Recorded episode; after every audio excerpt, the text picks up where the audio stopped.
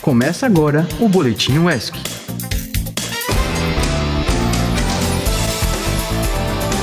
Olá, ouvinte! Como você está nessa segundona, hein? Eu sou o Henrique e você está ouvindo mais uma edição do Boletim UESC. E aí, galera, e começa mais uma semana, hein? Mas ainda bem que quinta-feira é feriado, né? Eu sou Beatriz Farias e hoje é dia 9 de outubro. Vamos para uns giros das notícias do mundo.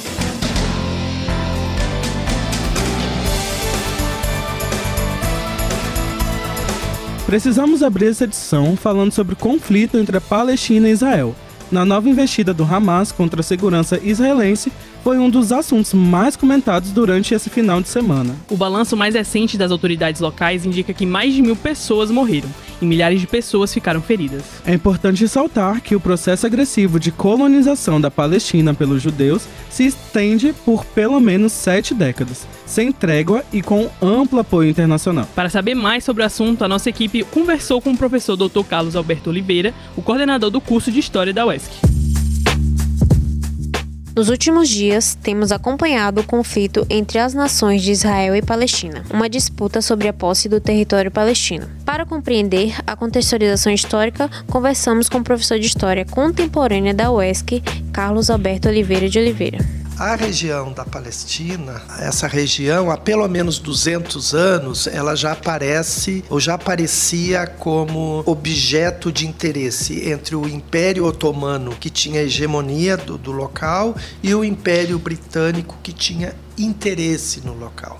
Quer dizer, os dois principais impérios que nós tínhamos no início do século XIX. Lembrando de que aquela região, ou essa região a qual nós estamos conversando, durante séculos, séculos e séculos e séculos, era, foi ocupada pelo povo palestino. O professor destacou ainda as discussões que aconteceram em 1947 para a criação do Estado de Israel, que amparece principalmente os judeus vítimas do Holocausto, mas que também estava previsto a criação de um Estado palestino. Então, se a gente for pensar o direito ao território, a gente precisa pensar o que, é que estava posto quando se idealizou e se propôs a criação do Estado de Israel e de um Estado palestino. Então é um território sagrado, tá certo? E que precisa levar em consideração uma série de, de fatores, inclusive sob o ponto de vista da própria identidade que esses povos têm com o local. Nós não estamos aqui discutindo uma invasão de terra, uma grilagem, um país que invadiu né, um território de outro país. Essa é uma discussão muito maior e que a gente não pode sucumbir a uma discussão rasa, né? no sentido de que houve um, um ataque né, por parte do Hamas às cidades de, de Israel. Nenhum de nós, nenhuma de nós, não consigo imaginar quem concorde com qualquer ação que leve à morte de pessoas inocentes. Mas nós também não somos ingênuos e inocentes por acreditar que ao longo da história, não apenas aqui no século XXI, vidas de civis são desconsideradas em, em várias situações. A gente hoje está vivenciando esse episódio da ação do Hamas, o Hamas rotulado como um grupo terrorista porque se utiliza de métodos que desconsidera vidas civis, que aprisiona idosos, que sequestra jovens, mas mas lembrando que o Estado de Israel, pelo menos desde 15 de maio de 1948, adota essa postura. Essa é a postura do Estado de Israel. Carlos Alberto, você está dizendo que essa é a postura dos judeus? Não. É importante também a gente não confundir. O Estado de Israel, chefiado por Netanyahu,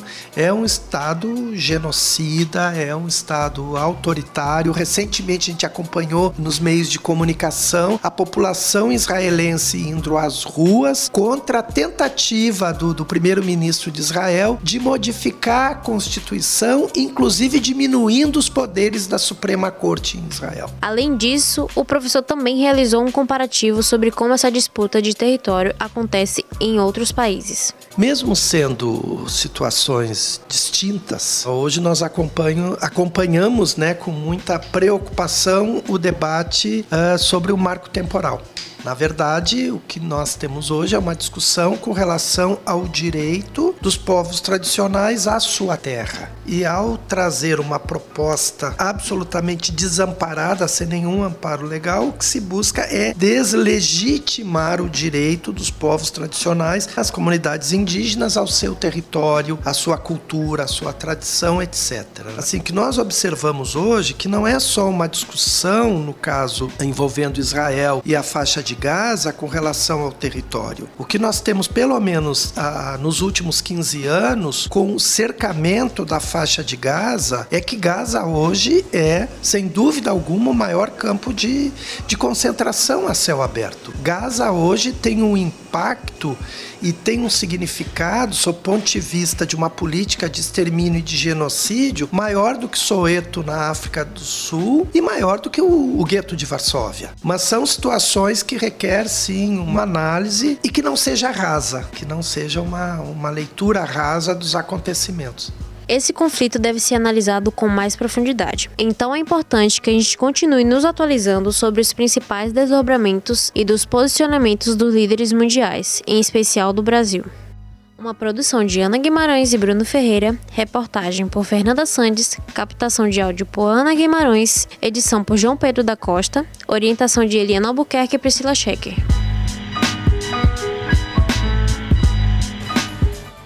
Muito obrigado, Fernanda.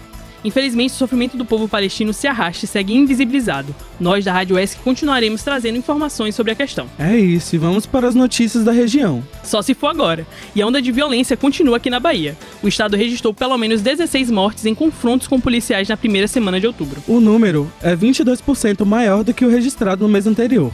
Em setembro, foram mais 70 mortes. Os confrontos registrados durante o período aconteceram nas cidades de Catu, Jequié, Eunápolis, Lauro de Freitas, Valença, Camaçaria e Salvador. E por conta dessa onda de violência, o governo federal está destinando 109 milhões de reais para o estado da Bahia. O dinheiro será utilizado para a instalação de novas unidades da Polícia Federal e da Polícia Rodoviária no estado. E também atendimento de jovens e mulheres vítimas de violência e compra de viaturas e programas de segurança em escolas de combate às drogas. Agora, uma notícia que infelizmente não é novidade. Nesse final de semana, mais uma vez, um dos ônibus municipais de Ilhéus quebrou. Dessa vez foi um veículo da São Miguel, que faz a linha do centro de Ilhéus para a Lagoa Encantada. O ônibus ficou sem freio e o motorista teve que jogá-lo em um barranco para poder parar o veículo. E pior, próximo ao local tem uma ladeira de 70 metros de altura. A cada dia que passa, fica ainda mais absurdo nessa situação dos ônibus em Ilhéus. E já não é novidade, a gente sempre fala disso aqui, mas parece que nada muda, né? Realmente, imagina o que esses passageiros tiveram que passar em colocar sua vida em risco por conta de 5 reais. Realmente é uma loucura, uma loucura mesmo que o pessoal precisa enfrentar, né? Pra ir pro trabalho, pra escola, fazer qualquer atividade, enfim. E ainda em Léus, o elenco da novela Renascer chega hoje para as gravações. O remake da novela está previsto para estrear na TV em janeiro, no horário de Terra e Paixão. Renascer narra a história de amor entre José Inocêncio e Maria Santa. Com a morte da mulher no parto, o protagonista passa a rejeitar o filho caçula, João Pedro. Humberto Carrão é um dos artistas que já se encontra por lá, juntamente com Juan Paiva, que está em cartaz nos cinemas como Bochecha no filme Nosso Sonho. As gravações estão programadas para começar hoje e podem terminar até antes do Natal. Globo, por favor, me contrata, eu seguro o fio, pelo amor de Deus. É isso, a gente faz um making off, vai ser tudo. Na última sexta-feira, dia 6, os estudantes da Universidade Estadual de Feira de Santana, UFS, entraram em greve. Na Assembleia Geral, a reunião para discutir a mobilização contou com a presença de mais de 1.700 estudantes. 806 alunos votaram a favor da greve e 700 votaram contra. A greve foi organizada pelo COMOB, Comando de Mobilização da Universidade, e que agora se chama Comando de Greve. Os estudantes reivindicam algumas pautas como a reposição por convocação e concurso de todo o quadro efetivo dos docentes e a reformulação e reajuste imediato do Mais Futuro. Conversamos com ex Camões, do setor de comunicação do Comando de Greve da UFS, para entendermos melhor a situação. A nossa mobilização, ela na verdade inicia com alguns atos de psicologia dentro da universidade, no campus, e a partir disso a gente se depara com uma mobilização de fechamento de pórtico puxada pelo curso de medicina. Logo depois se ampliou para mais de um dia e se somaram também todos os outros cursos, tanto de bacharelado como de licenciatura e também as pós-graduações, né? Essa movimentação ela se inicia com a pauta da questão da falta de professores que acontece não só na UF Como nas outras UEBAs também. E a partir disso a gente reestrutura a pauta pensando em outras coisas, como também a questão de permanência, de reformulação e aumento de bolsa do, do mais futuro, de aumento da porcentagem de receita líquida do Estado que é destinada para as universidades, até por uma questão de estrutura, né? Aqui na UFES a gente tem laboratórios que praticamente, por exemplo, tem laboratório com vazamento de gás, laboratório que está em tempo de explodir, e aí tem essa luta por essa questão dessa estrutura, do quadro docente e também da permanência dos discentes, né? Mas a gente precisa de mais visibilidade para esse movimento e a visibilidade se dá com as outras webs que também são importantíssimas, aderindo a esse movimento, pensando nos seus calendários de mobilização e, consequentemente, a gente tende a conversar com as outras webs também sobre a possibilidade de que elas entrem em greve proporcional ao governo do estado. A gente vive agora um momento histórico de rearticulação do movimento estudantil na UFES e que pode reverberar e deve reverberar nas outras universidades e fazer com que elas também tirem isso como mote e sigam seus próprios calendários de mobilização, incluam suas próprias pautas internas, que de cada universidade tem especificidades, mas que no fim essas pautas nos unificam enquanto movimento estudantil e enquanto estudantes também. Obrigado, pessoal. Hoje, os estudantes da UFS realizaram um ato que começou às 8 horas da manhã. Nós, aqui da Rádio ESC, vamos continuar apurando as próximas notícias sobre a greve e informar você, ouvinte, sobre os próximos capítulos. E vamos para o Mundinho ESC. Porque aqui na universidade vai ter uma manifestação contra a falta de professores e técnicos nos cursos de graduação. A manifestação vai ser realizada pelo DCE e começa hoje às 5 horas da tarde, em frente ao auditório Paulo Souto ali na biblioteca. Vai ter uma oficina de cartazes que vai acontecer às 4 horas no térreo do Jorge Amado para confeccionar os materiais para a manifestação. Yuri Bittencourt, coordenador da parte de assistência e permanência estudantil do DCE, tem um recado para você, estudante da nossa UESC.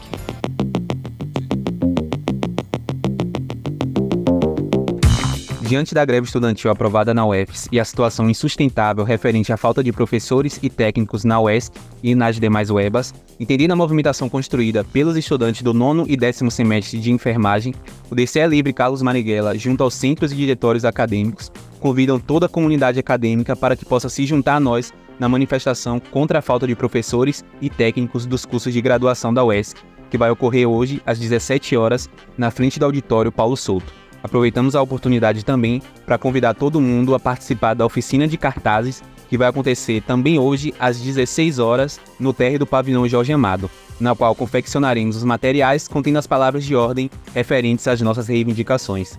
Esse é um momento oportuno para que toda a comunidade acadêmica ela se junte e some forças e venha conosco denunciar o sucateamento do ensino na nossa universidade e o descaso do governo do estado.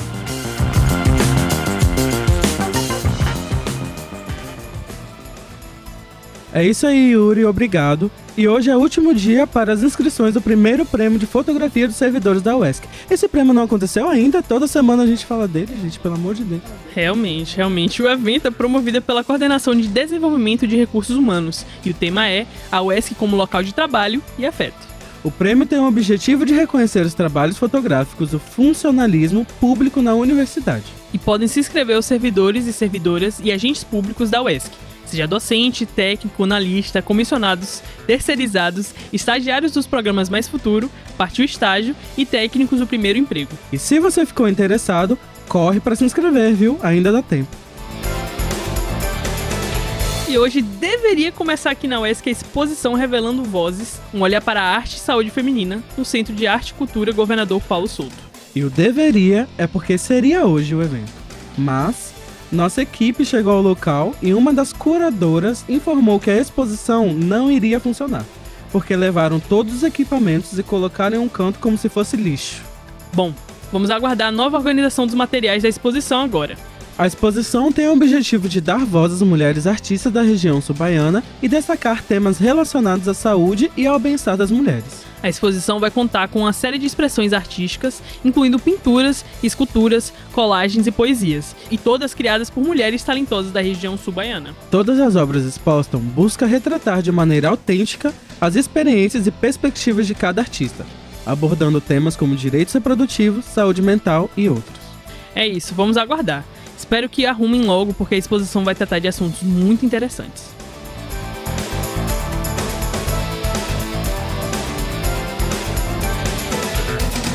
É, ouvinte. Nosso boletim tá chegando ao fim e amanhã tem mais. E para acompanhar mais a Rádio ESC, É só você baixar nosso aplicativo no Play Store. E se você tem iPhone, pode acompanhar a gente pelo aplicativo Radiosnet, disponível na Apple Store. Basta procurar por Rádio ESC. Pois é, estamos também nas principais plataformas de podcasts e você encontra as outras edições do Boletim UESC juntamente com a nossa programação completa. Não deixe de procurar. E se tem interesse em divulgar algum projeto ou informação, ou mandar sugestões de pauta, é só enviar um e-mail para producão.radioesc.gmail.com. É isso aí, nos vemos amanhã. Tchau, tchau. Tchau! Esse foi o Boletim UESC.